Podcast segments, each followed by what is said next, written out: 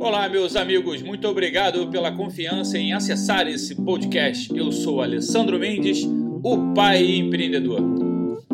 Seja bem-vindo ao nosso quinto episódio. E no episódio de hoje vamos falar sobre autoconfiança, essa grande fórmula mágica que faz o empreendedor acreditar na sua capacidade de realizar e enfrentar grandes desafios. A autoconfiança ela não acontece por acaso. Alguém não acorda de manhã e fala assim: Nossa, eu acredito muito na minha capacidade, eu sou o cara, eu vou realizar. Não. A autoconfiança acontece pelas nossas experiências, por todo o nosso histórico de vida, por tudo aquilo que a gente já teve a oportunidade de fazer, de realizar e de conquistar. Quanto mais coisas eu conquistei na minha vida, mais confiante em mim eu sou. Às vezes eu estava vendo uma entrevista com o Neymar, foi muito legal isso porque ele falou sobre a cobrança de pênaltis que o Brasil disputou e ele era um dos últimos cobradores. Foi muito interessante porque ele narra esse momento, foi emocionante até, que ele pega a bola e ele fala que o Maracanã inteiro está olhando para ele. Ele vai andando em direção à cobrança de pênalti com a bola embaixo do braço e aquela responsabilidade de anos do Brasil sem ganhar o ouro olímpico, que sempre foi o desejo do Brasil, e aquilo sobre as suas costas era muito forte, o peso da responsabilidade.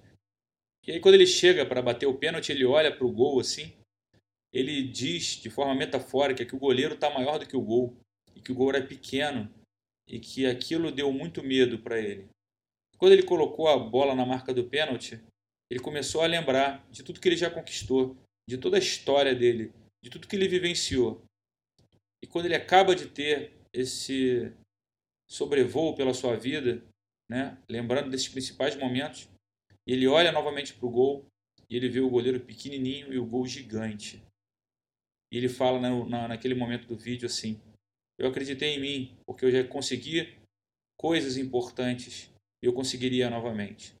E o Brasil foi campeão naquele momento, pelo pênalti que ele bateu, e eu trouxe isso para o empreendedorismo, porque em muitos momentos o empreendedor, quando se depara com um desafio, olha para o seu passado e não consegue identificar um momento na vida dele que ele conseguiu superar. Isso porque não trabalhou com as suas metas. Olha que coisa interessante.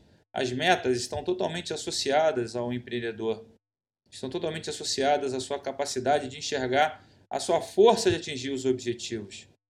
Quando você estabelece metas que são desafiantes para você e que têm significado, ao conquistar essas metas, você grava no HD da sua mente essa experiência única de que você é capaz de realizar. E quanto mais metas você atinge, mais experiências você grava na sua mente. E quando na sua jornada você se depara com determinado desafio e você volta no passado para lembrar desse momento em que você foi posto à prova, todas essas lembranças aparecem. E o goleiro para você nesse momento fica pequeno e o gol fica gigante. Porque no seu histórico você consegue lembrar de momentos que você foi desafiado e conseguiu conquistar. Isso só acontece com quem estabelece metas.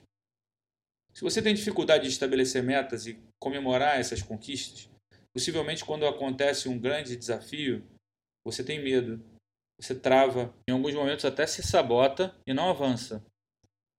Mas se você entende a mecânica das metas, que você bota metas que têm significado e que são desafiantes para você, quando você conquista esse objetivo, tudo, tudo se encaixa. Porque você ali não só comemora a sua vitória, como também ensina a sua mente que você tem a capacidade de realizar. Esse paralelo é muito interessante porque está totalmente associado também a planejamento.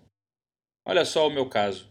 Quando eu decidi que ia mudar de cidade, que eu ia sair do Rio de Janeiro para vir para Blumenau, em Santa Catarina, meu maior motivador foi buscar um ambiente onde minha família tivesse mais qualidade de vida.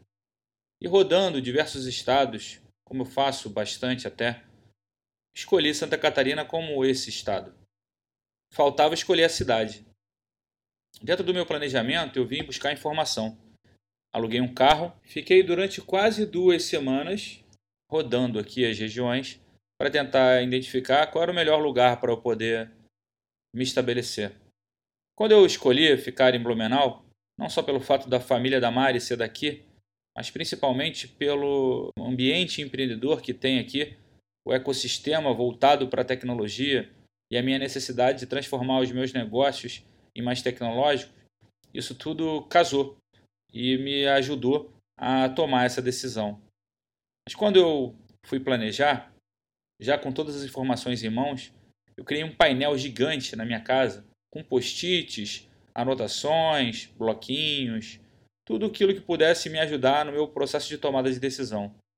E quando eu olhei para aquele planejamento na parede assim, eu tive medo, bastante medo, porque pela primeira vez eu estava pensando em sair da minha cidade, a cidade em que eu consegui sucesso nos meus negócios, nas minhas empreitadas, a cidade onde eu tenho uma facilidade com uma grande rede de relacionamento empreendedora, uma cidade que em muitos momentos me fez muito feliz.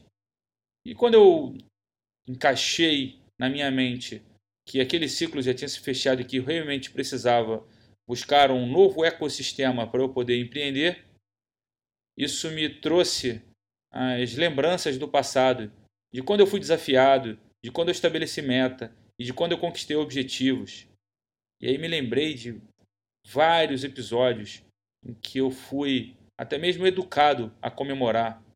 Quando eu participei de um programa de empreendedorismo em formato de incubadora, as pessoas falavam muito isso lá. Você precisa comemorar cada vitória, porque a sua mente vai lembrar dessas vitórias. E quando lá na frente você precisar de gás para poder enfrentar um obstáculo, é ali, nessa lembrança, que você vai buscar essa energia.